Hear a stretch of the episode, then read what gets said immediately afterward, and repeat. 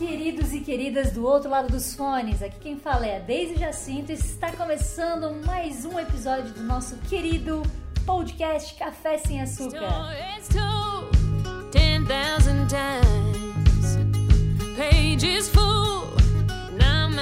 Hoje eu estou com uma pessoa muito legal. Estou muito feliz de você estar aqui, Luiz Madeira. Conheci pelo Twitter, adoro as coisas que você fala lá a maneira como você se posiciona, a mulher incrível que você é. E eu estou bem feliz de estar aqui no teu consultório. A gente está num lugar bem aconchegante, numa salinha gostosa. E obrigado por você ter aceitado esse convite. Para mim é uma honra, um prazer e eu tenho certeza que a nossa conversa vai render muita coisa boa. Eu acho que a honra é, é minha, né? Eu me sinto honrada também por você achar que o meu conteúdo vale a pena para o seu podcast. Isso é um elogio para mim. Muito obrigada por essa oportunidade também. Ah, que ótimo, gente. Vai ser muito legal para você, antes de mais nada, que é, quer que a gente traga pessoas, tem ideias de conteúdo, manda lá o seu e-mail lá no café sem açúcar pode. É, POD no final, arroba gmail. É simples assim e a gente vai poder estar tá conversando com outras pessoas, trazendo outros temas, tendo outras ideias, né? Porque eu acho que as pessoas compartilhando junto, trazendo ideias e, e de alguma forma contribuindo para o conteúdo também.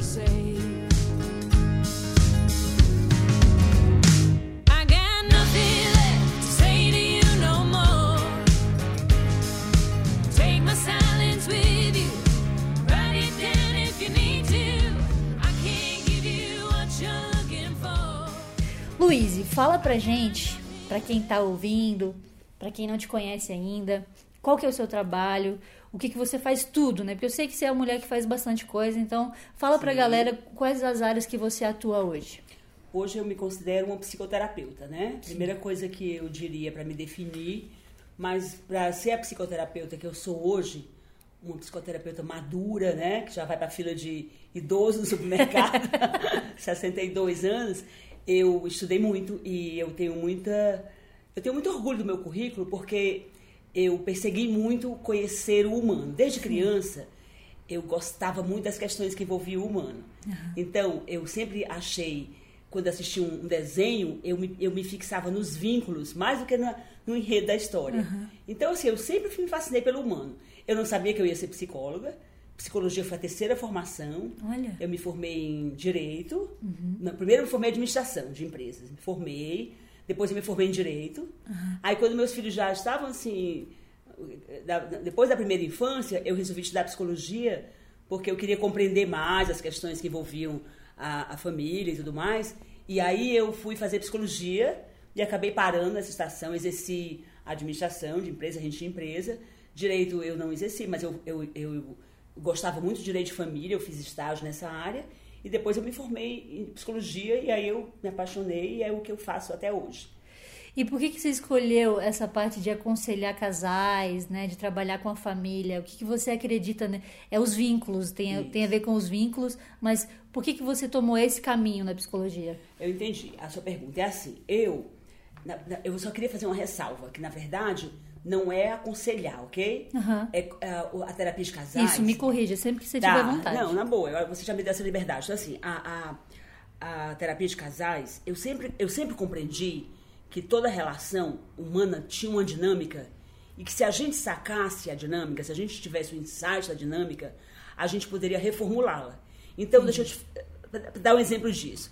Eu era, meus pais tiveram um casamento ótimo considerado ótimo por todo mundo e considerado ótimo por eles. Uhum. E eu me lembro de, naquele tempo, quando eu era criança, né, no século passado, eu me lembro de andar no carro, é, eu era filha do meio, eu sempre andava no meio. Uhum. E meus pais, eles tinham uns papos que eram considerados super legais, e eu via coisas que poderiam ser mudadas, né? Por uhum. exemplo, meu pai era um cara incrível, e ele, mas ele era muito nervoso, né, muito inquieto, muito impaciente no trânsito.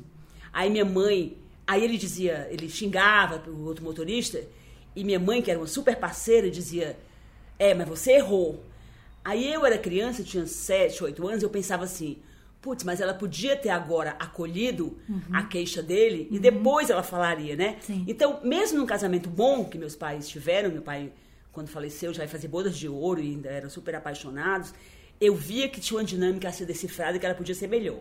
Então, quando eu estudei é, psicologia, Eu fiz depois um curso de terapia de família de casal e é uma coisa que me apaixona. Eu, eu sou uma pessoa que busca a cura do amor.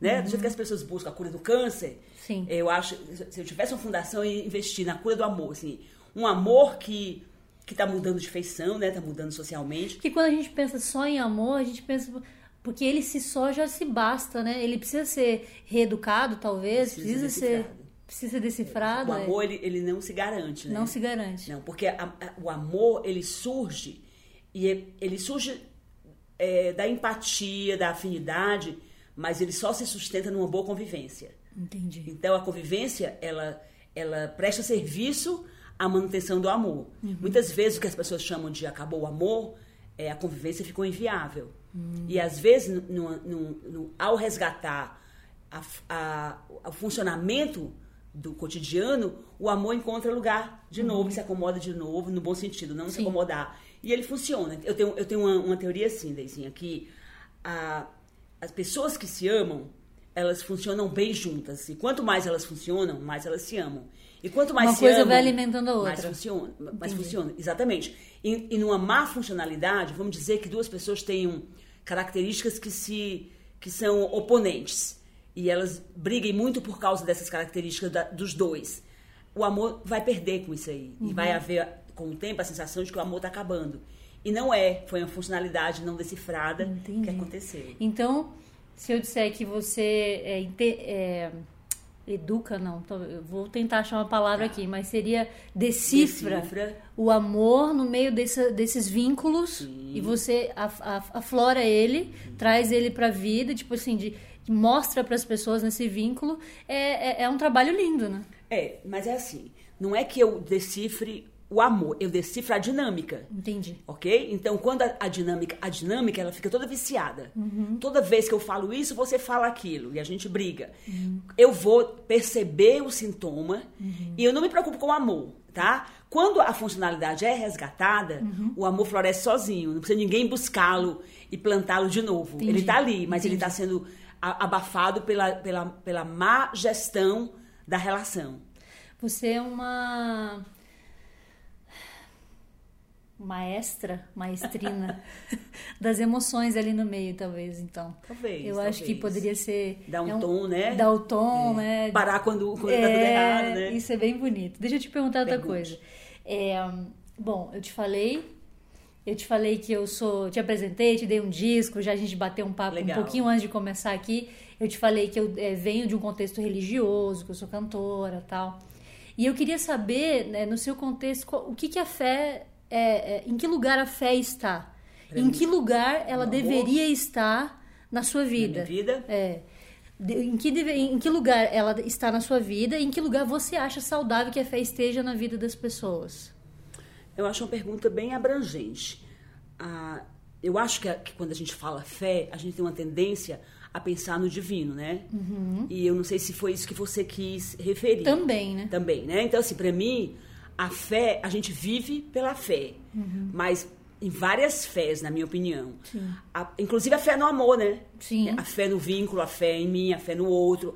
A fé que a gente, que você, por exemplo, tem ao, ao ter o seu canal, uhum. Café Sem Açúcar, e a fé de que isso pode mudar Sim. as pessoas, que isso uhum. pode fazê-las pessoas melhores, refletir ou mais refletir, pensar. Então, acho que a gente não vive sem essa fé, no sentido de crença. Mas, assim, a, eu acho que a, a, boa funcionalidade de uma relação independe da fé no divino para mim. Para mim existe uma coisa mais forte do que a fé. Aliás, a fé religiosa, ela pode até viciar uhum. o amor, né, o vínculo. Sim. Então, a, a fé, ela tinha que ser... Eu sou mais uma pessoa que acredita na ética dos relacionamentos.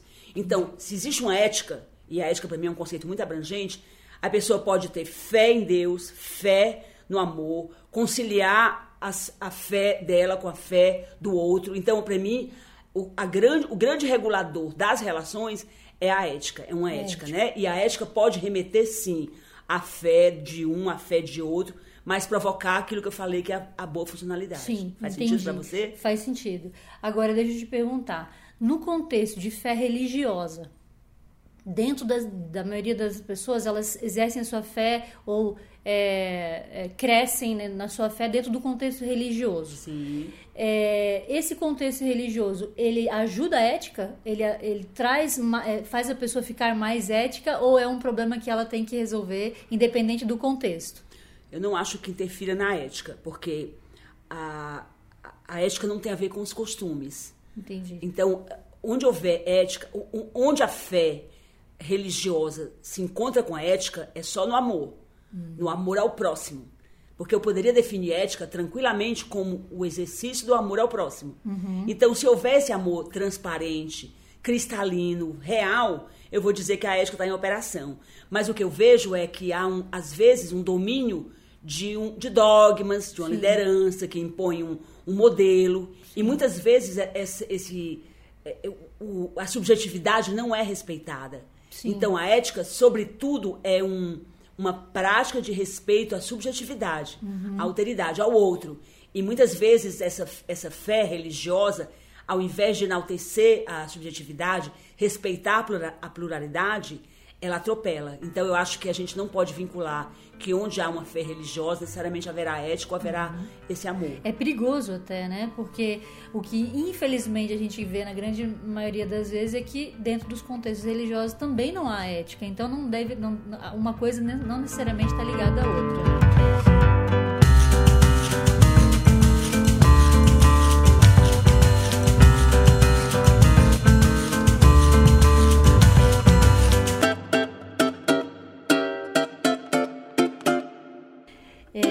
Sua visão, a mulher evangélica conservadora, por que, que ela tem tanto medo do feminismo? Ou por que, que ela tem tanta raiva do feminismo? Você acha que, que a mulher conservadora, ela um dia vai entender que o feminismo a ajuda também? Ou isso nunca vai acontecer? Eu acho, Daisy, que eu gosto de falar de feminismos, né? Tá. Eu entendo que há vários feminismos. Quando a gente fala do feminismo no sentido de liberação da mulher e no sentido da mulher se, se ver na sociedade com direitos, eu acho que uma mulher evangélica se vendo nessa perspectiva, ela não sabe mais o lugar dela, uhum. porque ela foi treinada, ela foi educada, ela foi adestrada para ser submissa ao homem. Uhum. Então, quando o feminismo vem, o feminismo como conceito, eu, eu fiz a ressalva dos feminismos, sim, sim. porque existe o feminismo dentro da própria igreja evangélica, quando a mulher quer ser pastora, isso é sim, uma forma de feminismo, né? É um Mas o feminismo nessa perspectiva de é, eu sou uma, um sujeito na sociedade e eu, e eu vou fazer prevalecer os meus direitos também, desconstrói uma estrutura na qual ela. cujo modelo foi o, foi o que uhum. se apresentou para ela desde sempre. Uma menina cresce na igreja evangélica, escutando desde sempre que ela tem que ser submissa ao marido como sim. ao Senhor. Sim, Sabe lá o que é sim, isso, né? Então, ser de submissa ao marido, ser submissa ao marido como ao Senhor é muito forte. Uhum. Então é como se uma, uma, garota evangélica crescesse assustada, com medo de desobedecer a Deus, se não for submissa ao homem. Isso é massacrante.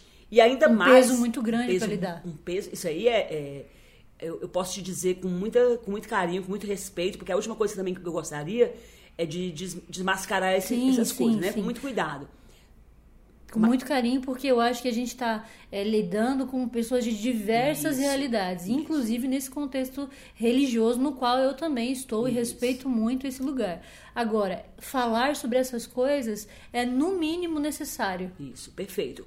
Tem a outra coisa que subjuga a mulher ao, ao não feminismo é a sexualidade, né? A uhum. sexualidade da mulher cristã, da mulher evangélica, ela, ela é coibida. É um tabu. É, né? é tabu, é tabu. Então, assim, como ser feminista se o feminismo está atrelado à ideia da liberdade, né? Uhum. A ideia de ser livre. Então, uhum. é como se o feminismo fosse pecado, né? Sim. Então, a, a, eu não quero ser muito, me alongar muito nas respostas, porque você tem uma, uma pauta aí, eu quero ser fiel à sua pauta também, mas eu acho que o feminismo é, é necessário para mim, é indispensável o feminismo, uhum. como um, uma forma de, da mulher se ver numa nova narrativa no mundo, e o desafio de uma mulher cristã é realmente romper com alguns paradigmas que são extremamente atropeladores da individualidade dela, né? Você vê essa realidade de mulheres. É, você atende todo tipo de pessoa, né? Sim. É, você vê essa realidade nos consult, no consultório também? Isso causando um problema no casamento? Por exemplo, esse tipo de, de,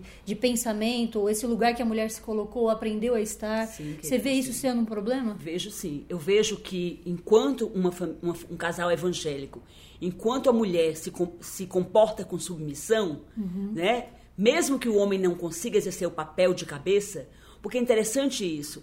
A- as igrejas, por serem né, redutos de machismo e de patriarcalismo, elas pregaram muito mais ao longo do tempo a submissão da mulher do que o amor do marido, né? Sim. E só nessa dicotomia você já vê, né? O homem tem que amar. Que delícia amar, mas a mulher não, tem que ser submissa. Né? Já, já tem aí uma, É. Já uma tem um tarefa. problema de linguagem aí, Exatamente. tem. Uma questão assim, a mulher cabe a parte mais difícil. Uhum. Então eu vejo sim, e essa mulher, quando ela lê, quando ela é inteligente, quando ela estuda e se liberta, ela tem um problema. Porque se o homem não tiver evoluído também, para descobrir que era uma. Que, que, que havia um erro de um erro de estrutura, Sim. ele não suporta. Ele não segura essa, essa mulher, né? Porque é, essa mulher agora, ela tá, num- ela tá mais esclarecida, Isso. ela percebe as coisas, né? Isso e esse mesmo. homem, ele tem que também dar um passo para descobrir esse novo universo, porque aí eu acho que é o, que é o casal que funciona, é quando é, há essa potencialidade dos dois, né? Isso. Um apoia o outro nesse sentido de vai, você consegue, vai, eu apoio você. E a outra também espera ele chegar nesse lugar, que é Isso. bem bonito também, né? Então, é isso mesmo. Só que a, a- o, que- o que talvez seja difícil seja suportar quando uma pessoa muda, ela se torna muito. é, ela não é muito fácil, porque ela se sente lesada pelo tempo que ela foi diferente. E o outro, por medo, oprime, né? Oprime. Oprime e, de- e- e reivindica da mulher, o, o homem reivindica da mulher o direito dele dela continuar sendo submissa. Sim. E, e é impossível ser uma mulher atualizada, moderna, com tudo isso que o homem quer também de uma mulher, né? Sim. Que ela seja parceira, que ela co- compartilhe das despesas da casa e, e assim vai. Uhum. A gente poderia citar várias coisas. Não existe mais essa mulher que consegue ser parceira e submissa. Isso foi um, um erro, foi um, um erro histórico. Sim. Essa mulher que era submissa, que, a quem foi ensinado ser submissa, ela, ela tinha outro tipo de padrão de ins- inserção na sociedade. Sim, sim. Então, reivindicar que a mulher continue sendo submissa, vírgula, e provedora também, vírgula, sexualmente Impossível. ativa também, impossível, não existe. Então, o homem, o que, é que ele faz? De uma maneira geral, com muito respeito pelos homens, não, sou- não tem nada de crítica aqui, mas é uma constatação terapêutica, ele resiste. Ele faz tudo que ele pode para manter a mulher no lugar que ela estava, porque era muito mais cômodo para ele, né? Então, a gente tem aí uma crise que vem para terapia e obviamente que é totalmente resolvível se houver boa vontade. Na verdade, quando alguém busca ajuda para isso, já está dizendo que talvez queira, né? Talvez Sim, queira se sim, ajudar. sim. Já é um primeiro passo é um super passo, importante, né?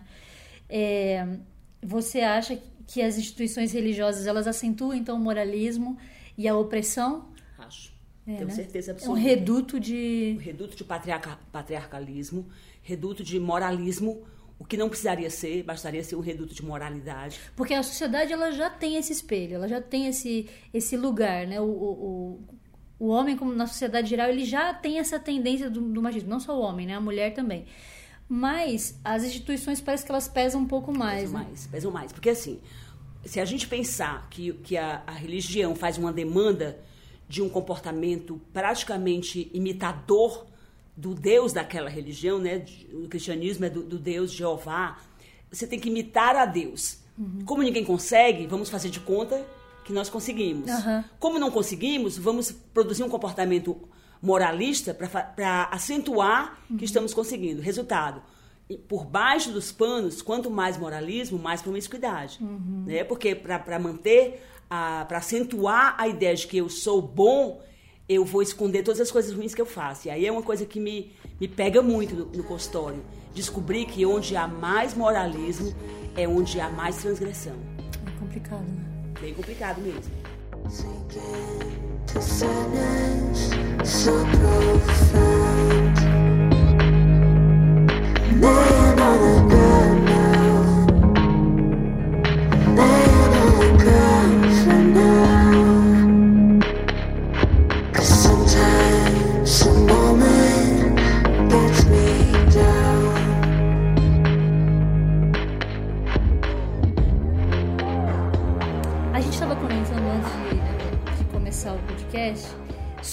Por que, que o feminismo e o feminino às vezes se distanciam tanto. Você falou algumas coisas muito interessantes, eu queria que você eh, falasse um pouquinho sobre isso. Por que, que às vezes eles estão tão eh, longe? Por que, que uma coisa não, não, não pode acontecer junto da outra, sabe?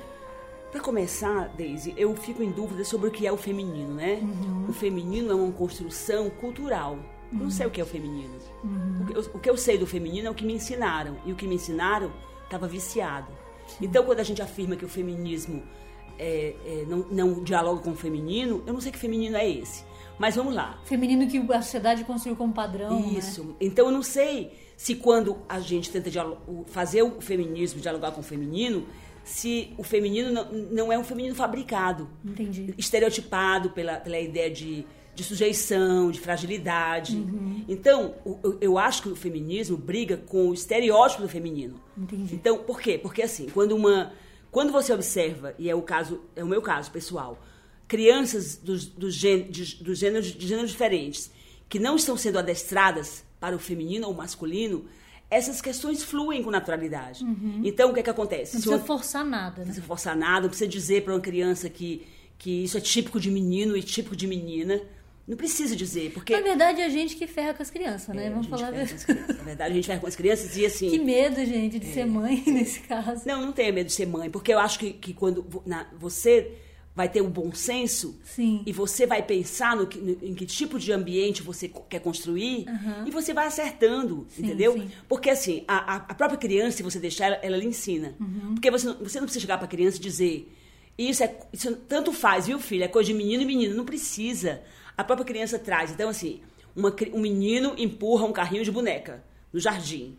Ele empurra três minutinhos, do tanto que a menina empurra. A menina não vai ficar a tarde inteira empurrando o carrinho de boneca no jardim. Ela, ela pode. Mas vamos lá. Aí alguém fala pro menino: olha, isso não é coisa de menino. Aí ele, né, ele, ele pode ser uma criança que resiste ou ele pode in- interiorizar aquilo ouvindo várias vezes. Aí a menina, quando, quando ela empurra o carrinho e alguém fala: Olha, muito bem, você vai ser uma ótima mamãezinha desse bebezinho e vai cuidar dele pro resto da vida, ela resiste.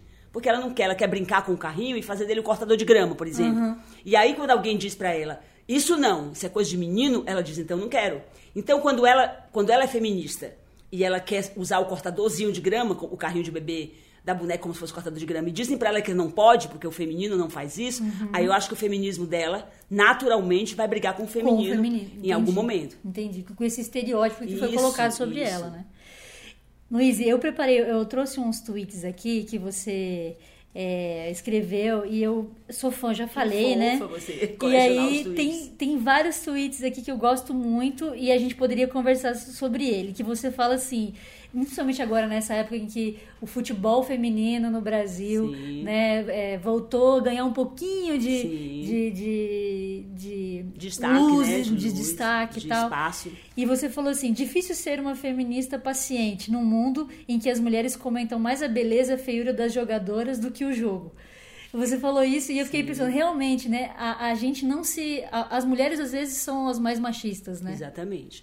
É, Assim, no jogo, né, no, jogo da, no primeiro jogo da seleção, aquele, aquele jogo do, do 3 a 0 né, eu fiquei pensando, eu ouvi várias, várias pessoas comentando que a jogadora X é bonita, que até as meninas, até as meninas, algumas meninas homossexuais, inclusive, ah, aquela ali, se eu, se eu cruzasse com aquela ali, eu- e assim, isso me incomoda. E eu não estou falando de homens só, falando Sim, da beleza, e mulheres e, e, e meninas lésbicas também. Por que, que a gente não pode deixar um pouco de lado a questão estética associada ao feminino, né? Porque eu acho que, que a gente tem a questão estética associada ao masculino, tem. Mas eu dificilmente, né, né, o que vai chamar atenção num jogo de futebol masculino é a beleza exacerbada, né? É claro que o goleiro, não sei de qual seleção, lindo, vai chamar atenção. Mas não se deixa de comentar a questão técnica. Então, Sim. eu acho que as meninas, nós mulheres, precisamos muito perder essa, essa abordagem, né? Esse- Esse, a gente tem que mudar o rapport. Assim, não é assim que a gente lida com as questões. Agora é hora da questão técnica e eu acho que a gente peca muito por isso. É verdade. É, tem um outro que eu achei maravilhoso também. Vocês me acham, diz assim, vocês me acham contra o pensamento conservador? Então deixe-me esclarecer, sou mesmo e absolutamente anticonservadora. E sabem por quê? Porque nesses quase 40 anos de profissão foi nos redutos conservadores que eu vi mais hipocrisia, mais perversão e muito mais sofrimento. Me fala, Qual o problema do conservadorismo, do excesso de conservadorismo? Eu acho que a gente falou um pouco no início, né? Eu, o, o problema do excesso de conservadorismo, primeiro, eu acho que é covarde o conservadorismo, né? Você negar a mudança de pensamento. Uma pessoa precisa ser muito desinformada para não admitir que o mundo mudou, que tudo mudou. Mu- Tudo mudou. Então, assim, é, quando eu vou para minha dentista e ela coloca máscara e coloca vários apetrechos de segurança, e eu me lembro quando eu ia para o dentista quando eu era criança, eu digo, gente, o mundo mudou. Descobriram muitas coisas para fazer o mundo ser mais seguro, as pessoas terem mais direitos. Então, para mim, o conservadorismo é um- uma atitude de quem nega o progresso. Então, eu acho que a- a- essa manutenção do status quo, que não leva a nada, só porque é mais cômodo para mim ficar como, como está, eu acho gravíssimo. Sim. Eu acho que, que, é, talvez se uma pessoa sentasse num consultório psicoterapêutico, ela poderia perceber o quanto o mundo está diferente e o quanto ficar se remetendo às instituições que estão prestam serviço à manutenção de alguma coisa só pelo prazer de se sentirem seguros, eu acho que isso causa muito sofrimento, muito sofrimento mesmo, porque a, a, a É uma dinâmica grande não armadilha, obedece. né?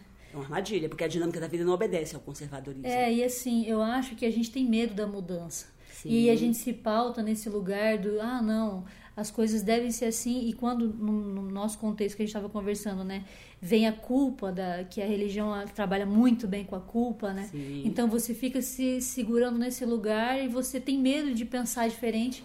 E porque você tem medo de associar aquilo que a gente estava falando, né? Religião e Deus. E, e tá magoando a Deus e enfim vira uma bola de neve e a culpa gira fica ali é, consumindo a gente Sim. né Eu acho que o que você está dizendo tem a ver com os conservadores bem intencionados. Então, o conservador bem intencionado, ele tem medo da mudança, por- por- se for na religião, pelo medo de agradar a Deus. Sim. Mas a maioria, dos, a maioria dos conservadores não é bem intencionada. Porque ele está mantendo uma aparência de conservadorismo, mas por baixo dos panos ele está vendo pornografia, Uhum. É. ele está adulterando, ele está tendo amantes. A maioria dos conservadores que eu conheço, e eu conheço intimamente, eles não têm uma vida reta. Então, eles não estão lidando com a culpa nessa perspectiva tão pura como a- talvez uma pessoa bem intencionada esteja. Uhum. sim. Então, a minha bronca com o conser- conservadorismo é que ele presta um serviço a. um desserviço né Exatamente, presta serviço a, a aquilo que na base está podre. Uhum. Na base está podre, né? Foi a se, se a gente pensar, Daisy, a pornografia, ela surge num contexto de muita inibição da sexualidade. Então, quando eu digo presta um serviço, né, ironicamente, quanto mais eu reprimo a sexualidade, mais aparecem alternativas de fazer a sexualidade sair por algum, por alguma, algum canal. Então, eu realmente tenho uma dificuldade muito grande, porque eu- foi, foi nesses redutos que eu vi a maior nível de. Eu vou pegar a última palavra do meu tweet: sofrimento. sofrimento Onde eu vi mais sofrimento. É, tem um outro vídeo que eu adorei aqui. Vejo dois casais numa mesa. Um homem com seu smartphone, uma mulher com seu smartphone. Que mesa desanimada.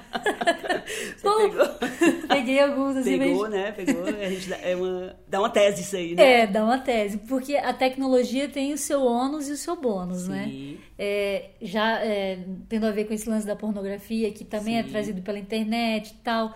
É, qual o grande problema da tecnologia dentro dos relacionamentos, pelo que você tem percebido? Tá, então vamos lá. Eu sou a terapeuta que não demoniza a tecnologia, tá? Eu acho que nós vamos ter que saber conviver com a tecnologia. A tecnologia é um caminho sem volta. Então eu não sou a pessoa, apesar da minha idade, de ah, no meu tempo. eh, um dia desse eu passei num café, no shopping Genópolis, e tinha um casal, os dois fazendo palavras cruzadas. Estavam tão solitários quanto os dois do telefone, né? aham. Então eu não acho que a questão da solidão. Tem, tem dois pontos. É, a- é, o smartphone facilita o isolamento, sim, principalmente das interações sociais, quando nós tínhamos mais chance de conversar Uhum. com quem estava próximo. Mas eu acho que, que a gente vai ter que encontrar o caminho.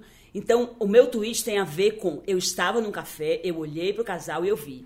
É, a- quando duas pessoas ficavam sem assunto numa mesa, elas se incomodavam. Uhum. Um casal ia para o restaurante ficava sem assunto, O silêncio parece que está incomodando muito as pessoas. então, né? mas não tem mais silêncio, o telefone fala. É eu falo com quem está longe, eu olho na, na minha rede social. Então, antes, o, o silêncio fazia a gente procurar um assunto, falar uma coisa que. E a gente acabava se conectando com aquele casal tem uma questão, né? Porque eu acho que a maioria dos casais não tem problemas de falta de comunicação, é falta de assunto, né? Porque o- o- o- quando, quando as pessoas têm assunto, elas conversam, né? Elas conversam. Então, mas tem uma, uma questão da tecnologia para mim que é duas pessoas podem sim estar conectadas com outras pessoas e, e tá bem no mesmo ambiente. Eu acho que um casal deitado na cama, que, que tá bem, que, que já fez suas, suas coisas juntos, que acabou de chegar no jantar, que, que, que pode até ter feito sexo, e cada um pega seu, seu celular e olha sua rede social e até comenta a rede social do outro, eu não vejo problema nisso. Mas eu acho que tem que haver uma, uma, uma conexão humana muito grande. Então, a- o problema da conexão digital para mim é quando o casal já previamente não tem a conexão humana.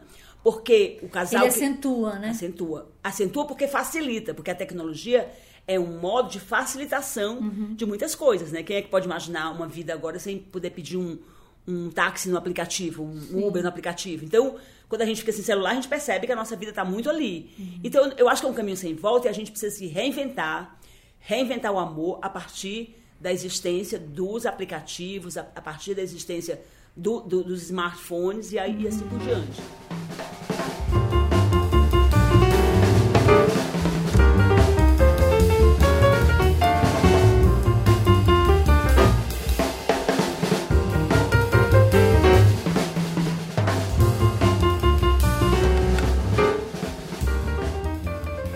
Prefiro um jeito de elogiar as pessoas sem compará-las com ninguém. Por que a gente tem esse costume de sempre se ver no outro? Ter a necessidade do outro para poder dizer quem a gente é? Eu acho que a gente foi. ah, toda pessoa que, que teve irmãos já nasceu na comparação, né? Então eu acho que a comparação é uma coisa que deve ser cuidada para não ser feita. Porque muitas. Tudo é muito relativo. Então, uma pessoa. é, uma menina cheinha numa família de gordos, ela se acha magra. Uma menina cheinha numa família de, de magros se acha obesa. Então, a- a- infelizmente, nós é, usamos a, a comparação, nós oferecemos para a criança a referência à comparação, o que é muito ruim. E então, eu, eu acho, o que, é que eu vejo hoje? Toda vez que uma pessoa vai elogiar alguém, ela, ela, ela pega uma referência até da, até da pessoa antes. A pessoa aparece bem vestida assim: você tá bonita, hein? Hoje tá bonita, porque ontem você tava horrível. Então, eu acho que isso é ruim. Eu acho que nós precisamos apropriar do elogio ou da, da validação pela validação. Né? A gente oferecer para a pessoa um feedback positivo sem ter que compará-la com alguém. Porque a comparação, de novo, eu vou usar essa palavra covarde. A comparação é covarde. Eu estou me comparando com qual biografia, né? É, é, as- em épocas de, de, de Instagram, você, no consultório, você escuta muito. Um dia desse eu escutei uma, uma a minha escuta terapêutica foi essa, assim. É, Lou, eu me acho muito mais, muito menos bonita do que a maioria das fotos das minhas amigas. Nossa. Das fotos. Aí eu perguntei, então compara suas fotos com a foto delas. Aí ela sacou rápido. Não, nas fotos eu sou bonita. Então, olha só, a gente- se a gente vai comparar, que seja pessoas em mes- na mesma condição, né? Sim, Porque sim. se eu me comparo no real com o outro que tá com filtro, que tá é, a imagem tratada, eu vou sempre levar desvantagem. A minha dificuldade com comparação é que a comparação ou nos faz sentir melhores Uhum. ou nos faz sentir piores. E eu gostaria que a gente se sentisse parceiro, que a gente se É. sentisse igual, É né? verdade. É, pelo que eu tenho é, notado, assim, meu pouco tempo de vida, eu acho que as pessoas é, precisam fazer terapias individuais. Porque, assim, ó, tudo parte da maneira como a gente cria as coisas dentro da nossa cabeça e a maneira como a gente enxerga a vida pelas nossas frustrações Sim. e pelas nossas ausências, entende? Sim. Então eu acho que lidar com o outro passa pela maneira de você entender os seus buracos, Sim. os seus buracos internos, sabe? E o quanto aquilo tá me fazendo falta, o quanto aquilo Uhum. tá mudando a minha imagem a respeito de mim mesmo e a respeito do outro. Então eu acho que fica aqui a dica nossa, né, Pra Sim. quem tá ouvindo, faça terapia, se você é casal, procure terapia de casal. É, se eu- você pudesse dar um conselho assim pros casais que estão ouvindo a gente assim. Eu acho, eu tenho dificuldade com a, eu, eu sou uma terapeuta es- esquisita, né? É, quando, não, eu porque, não acho esquisita não. Não, eu me lembro que teve um quadro, tinha um quadro num programa de televisão que era o Mr. M, né? Aham. O Mr. M era o cara que era que decifra, ele eh, denunciava, relatava o segredo dos mágicos. Sim. E as mágicas ficavam menos sensacionais porque o Sim. Mr. M. Às vezes eu me sinto a Mrs. P, né, do- das psicólogas, né? Porque assim, eu tenho dificuldade de dizer para as pessoas, façam terapia. Co- que se elas não puderem, né? É. E aí eu crio nelas uma, uma frustração, então estou fadada a ser uma pessoa fracassada porque não posso fazer terapia. Vamos combinar que terapia é uma é um produto de acesso limitado, É, né? Não é pra todos. Não é para todos. Então, assim, sim, vamos fazer terapia. Mas se você não puder fazer terapia, leia bastante. Escute podcasts, É, né? Como não é? Café Sem Açúcar. Tá, tá, você fica a dica, tá? Fica a dica. Então, assim, escute coisas boas, né? Procure é, publicações neutras, que não militem a favor de nenhuma entidade, nenhuma instituição. Gente que fala da vida, né? Então, tem muita coisa boa na internet. Essa internet que a gente às vezes condena, esse, esse mundo digital, procure ler. eu- mi- minha dica é: você está com dificuldade com egoísmo?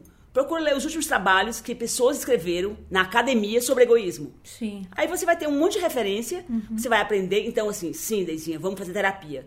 Eu sou a favor e eu, e eu, e eu acho, é óbvio que eu acredito em terapia. Aliás, eu fico maravilhada com os resultados de uma pessoa que se entrega no processo terapêutico. Né? Maravilhada mesmo. As pessoas elas se transformam. Mas como eu tenho um pouco de cuidado com as pessoas que não vão poder acessar esse produto, esse serviço, eu digo assim, faça terapia, mas se não puder, instrua-se, esclareça, faça cursos à distância, né? E- e- é, Hoje recebi um- um- uma propaganda de um curso, uma pessoa me informou, na verdade, um ex-professor meu da Unicamp me informou e quando você chegou aqui eu estava fazendo a minha inscrição, um curso Democracia e Direitos Humanos na Unicamp de graça. Olha só. De graça. Então, assim, eu acho que nós precisamos mudar essa cultura de informação. Sim, então, sim. o acesso à informação, mesmo que não seja o acesso à terapia, pode nos fazer pessoas melhores. Com certeza. E eu recomendo todo mundo que é, puder é, procurar coisas é, para além daquela visão que você já tem. Isso, perfeito. Não tenha medo de atravessar a ponte, né? Isso. Porque eu acho que às vezes é, a gente. Eu digo isso porque, eu- como eu já te falei, a gente está num contexto religioso e a gente tem medo às vezes de lidar com o diferente. Sim, sim. E o diferente pode nos ensinar muita coisa, muita coisa. Atravessar a ponte, dar o braço a torcer e ouvir o que o outro tem para dizer, pode ser uma escola muito grande pra gente. E eu quero propor aqui no podcast para que você atravesse a ponte, conheça pessoas de diferentes é, realidades que você tem, se você está em alguma determinada igreja ou não, ou se você quer conhecer gente de outros contextos sociais, conheça, porque isso Perfeito. vai te é, trazer uma experiência humana incrível e vai te tornar só um ser humano melhor. Luiz, eu quero te agradecer muito, muito, muito, Imagina, muito. querida, eu que te agradeço. Foi um de verdade. prazer, obrigada. Onde as pessoas encontram o seu trabalho? Como, se elas quiserem conhecer você, fala o seu Twitter aí pra Bom, gente. eh, geralmente as- nas minhas duas redes eu- saí do Facebook porque eu estava gastando muito tempo com tela. Então, é muito meu- os meus nomes socialmente são a palavra low, né, baixo em inglês, underline, easy, fácil em inglês, né? Sim. Baixo e fácil, né? Baixo e fácil. É, low, low profile, whatever. Então, assim, low easy, Luiz Madeira também, a pessoa encontra é, no, no- no- Google alguma coisa. De uma certa forma, Luiz Madeira é, Não, um, é um- encontra é um fácil. caminho, Pelo né? que eu de, de procurei, encontrar. encontra sempre fácil. Isso, mas assim, eu acho que mais do que me procurar, eu acho que procurar informação, Informação. é fundamental, né? Eu Sim. Queria deixar essa, essa mensagem. Eu, eu tenho informação, logicamente, eu acredito na informação que eu tenho, mas eu acho que a gente precisa. O que você falou é muito importante. Para, vamos parar com mais do mesmo, né? E vamos variar Uhum. en- e encontrar as coisas que se opõem ao que a gente pensa, para que a gente possa evoluir no pensamento e transcender de verdade na nossa forma de pensar o dia a dia, o cotidiano. Com certeza. Eu te agradeço obrigada. muito também, viu? Foi um papo muito delicioso, obrigada, viu? Para você que gostou, mande e-mail pra gente contando da sua experiência, compartilhe esse podcast e até o próximo episódio do nosso querido Café Sem Açúcar. Um beijo, tchau, tchau!